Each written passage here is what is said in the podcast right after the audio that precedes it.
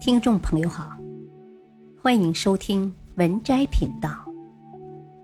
本期分享的文章是：你祖上有没有德，只看一个人就知道。民间常说，祖上有德，福泽子孙。也就是说，一个家族能否兴旺发达，与祖上的德行大有关系。想知道自己祖上有没有德，看一个人就知道了。一，祖上有没有德，只看一个人。禅语云：“一人行善，全家得福。”这个人就是母亲。家中有什么样的母亲，就会积什么样的德。《红楼梦》里，贾云父亲早亡，只能和母亲卜氏依靠家族的援助来维持基本生活。但时日久了，日子总是过得捉襟见肘。于是，十八岁这年，贾云想谋份差事，不得已向舅舅借二两银子，不料。换来的却是舅舅的冷言嘲讽。回家路上又遇到醉汉尼二的挑衅，在这重重打击下，贾云并没有怒火相向，而是选择谦和有礼的待人，冷静有礼的说了声：“原是我冲撞了你。”谁知泼皮尼尔竟被这份敬意打动，二话不说，掏出银子。解了贾云的燃眉之急，也就此改变了贾云后半生的命运。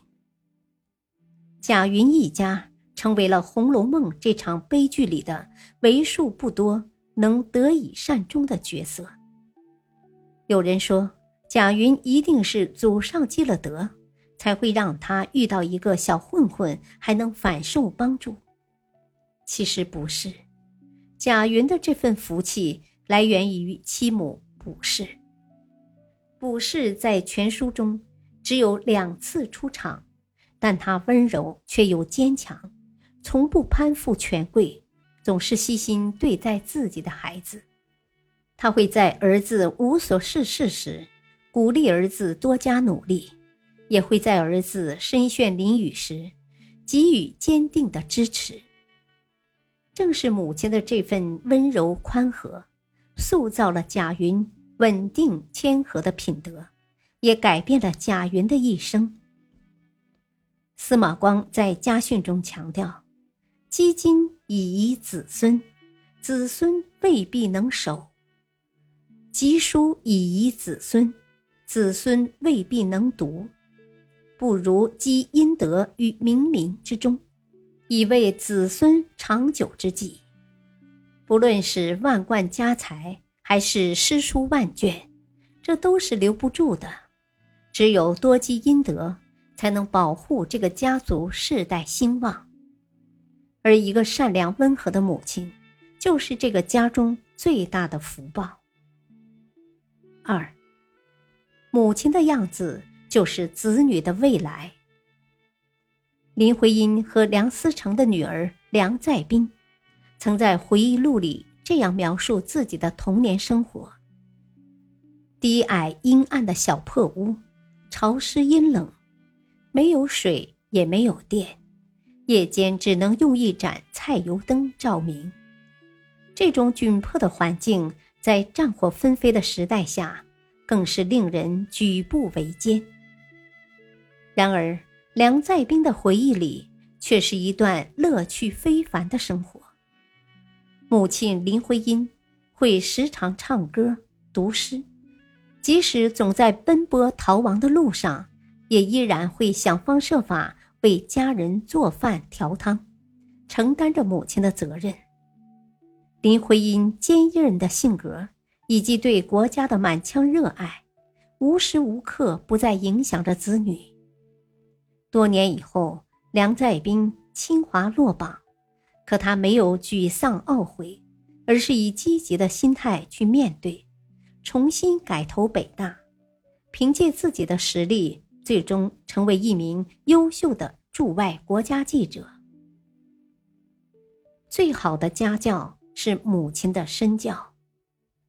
佛说：“积种因，则得果。”母亲就是因，子女就是果。母亲什么样子，子女就是什么性格。一个快乐的妈妈能教给孩子积极，而一个抱怨的妈妈却只能教给孩子不幸。这就是前人积福，福荫子孙。母亲心身端正，乐善好施，温柔贤淑，就会给这个家以及子孙后代带来无尽的福德。母亲的德行。就是子女的运气。三，母亲的深恩，是我们一生都还不起的债。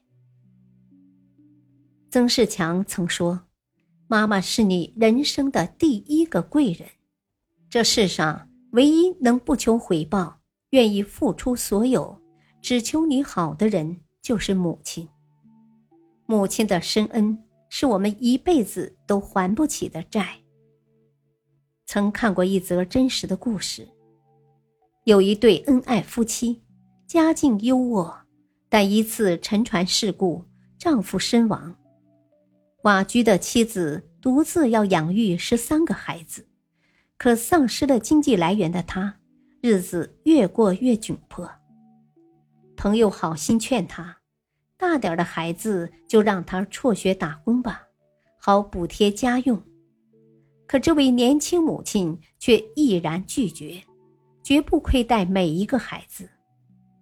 曾经的富家闺秀放下架子，到处找活儿做帮佣，做保姆，用微薄的工资将十三个子女都培养成了栋梁之才。其中。就有我们耳熟能详的华人神探李昌钰。而今，每当有人问起李昌钰，你认为谁是世上最伟大的人？这位年过七旬的老者总是会满含热泪地回答道：“母亲。”直到现在，李昌钰出现在人前，总会反复强调：“大家的妈妈还在时。”一定要好好孝顺妈妈，听妈妈的话。母亲之于子女，不仅仅是给予生命这么简单，更多的是教会子女母亲的处事方式。这个全心期盼我们一路顺遂的贵人，并不求我们给他多好的环境，多么优渥的生活，只愿我们有时间可以常回家看看。母亲这两个字似乎有魔力，可以令一个娇滴滴的小公主一下子就变成无所不能的女超人。他不是神佛，却在用一生来度我们。经中说，父母是三界内的最大圣福田。远赴灵山一心求佛，却不知好好服侍孝敬母亲。就是世间最大的功德。父母恩德永生难保，好好珍惜这辈子，别等到那个拼尽全力护你一生周全的人，再也没有机会感受你的陪伴时，你才幡然悔悟。学会耐心一些，和善一些，把每一天都当作是母亲节那样去用心。唯愿用真情的陪伴，换来母亲安康长寿、幸福无忧。本篇文章选自微信公众号“励志语录”，感谢收听，再会。